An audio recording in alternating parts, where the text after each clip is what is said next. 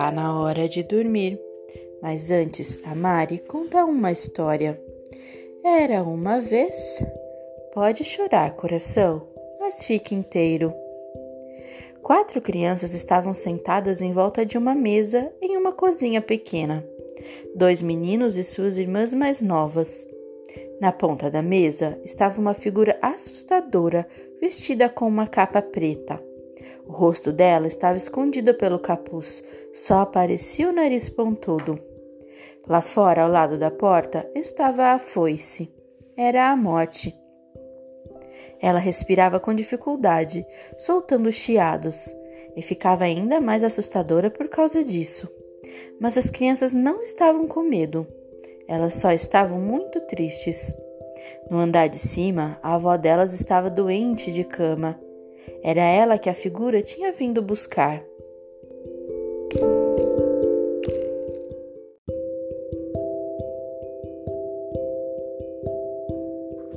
As crianças sabiam e por isso mesmo tentavam ganhar tempo, já que também sabiam que a morte só era amiga da noite e ela teria que voltar para o seu reino antes de o sol nascer.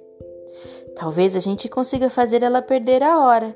Daí ela vai ter que ir embora sem a vovó. Foi o que as crianças pensaram. E era por isso que estavam servindo café para a morte. E toda vez que a morte acabava uma xícara, o menino mais velho se aproximava com o bule. Mais um golinho, senhora? Ele perguntava simpático. A morte aceitava, pois adorava café e ela bebia seu cafezinho sempre forte e escuro como a noite.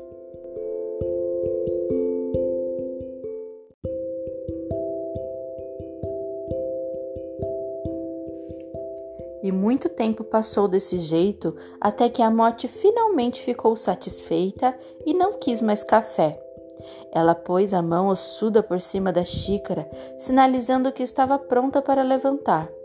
Mas bem nessa hora, a menorzinha das meninas, que até ali só tinha ficado olhando, segurou a mão da morte e disse, com seu tom de voz mais emocionado e triste: Dona Morte, por que a nossa vovó tem que morrer se ela é a pessoa que a gente mais ama no mundo? Tem gente que diz que o coração da morte é seco e preto como um pedaço de carvão, mas não é verdade. Embaixo daquela capa, o coração dela é bem vermelho, como o pôr do sol mais lindo do mundo, e o que faz ele bater é um amor imenso pela vida. A morte ficou ali sentada, olhando para o nada, porque também estava triste com aquela situação. E aí contou a seguinte história para as crianças.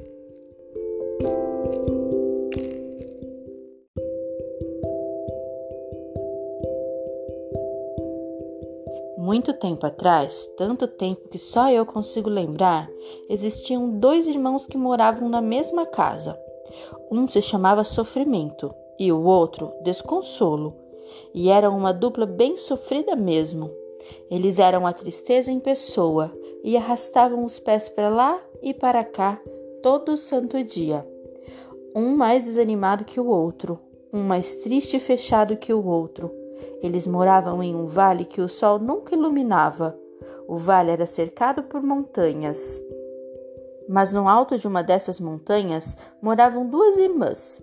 Uma se chamava Alegria e a outra Risada. E vocês podem acreditar que elas eram o exato oposto dos irmãos. E podem acreditar que cada dia da vida das duas irmãs era um dia de sol e felicidade. Era mesmo, mas ainda assim as duas sentiam falta de alguma coisa. Elas não sabiam direito o que era. Por causa disso, não conseguiam aproveitar toda aquela sorte que tinham.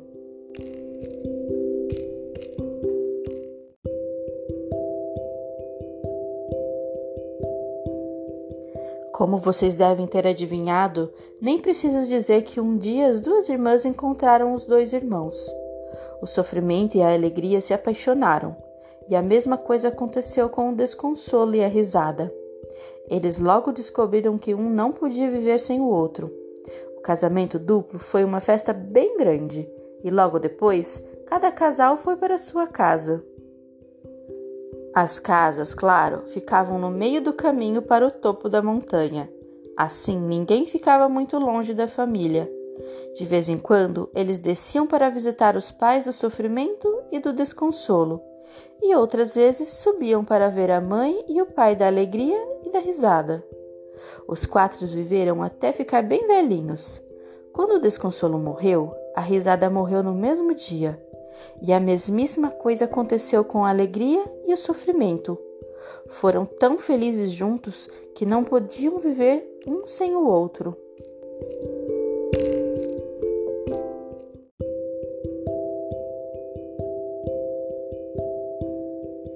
A morte, com seus olhos fundos, encarou a menina mais nova e fez uma careta, que na verdade era um sorriso acolhedor. É a mesma coisa com a vida e a morte, ela disse. Que valor a gente daria à vida se não existisse a morte? Quem ficaria feliz com o sol se nunca chovesse? E será que alguém ia querer tanto a luz do dia se a noite não viesse de vez em quando? As quatro crianças se olharam angustiadas. Talvez elas não tivessem entendido a história do mesmo jeito que a morte, mas sabiam que ela estava certa. A morte levantou, passou a mão na cabeça da menina mais velha, saiu da cozinha com passos pesados e foi até a escada. O menino mais novo olhou pela janela. Ele viu que o sol estava quase nascendo e pensou que ainda podia impedir a morte. Mas o irmão mais velho não deixou. Não, a gente não pode interferir nos caminhos da vida. Logo depois, eles ouviram uma janela abrir no andar de cima e a voz da morte lá no quarto da avó. Voa, alma!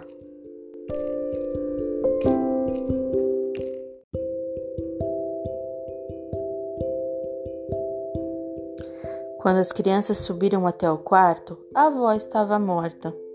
A janela continuava aberta e as cortinas brancas balançavam com o vento.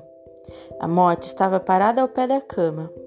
Ela olhou para as crianças e disse: Pode chorar, coração, mas fique inteiro. Então desceu a escada e desapareceu. O sofrimento das crianças foi grande, mas elas não esqueceram as palavras da morte que sempre foram um consolo e cada vez que abriam a janela, pensavam na avó e deixavam o vento vir fazer carinho em seus rostos, porque assim sentiam que ela ainda estava ali. Que sono! Vamos dormir? Boa noite.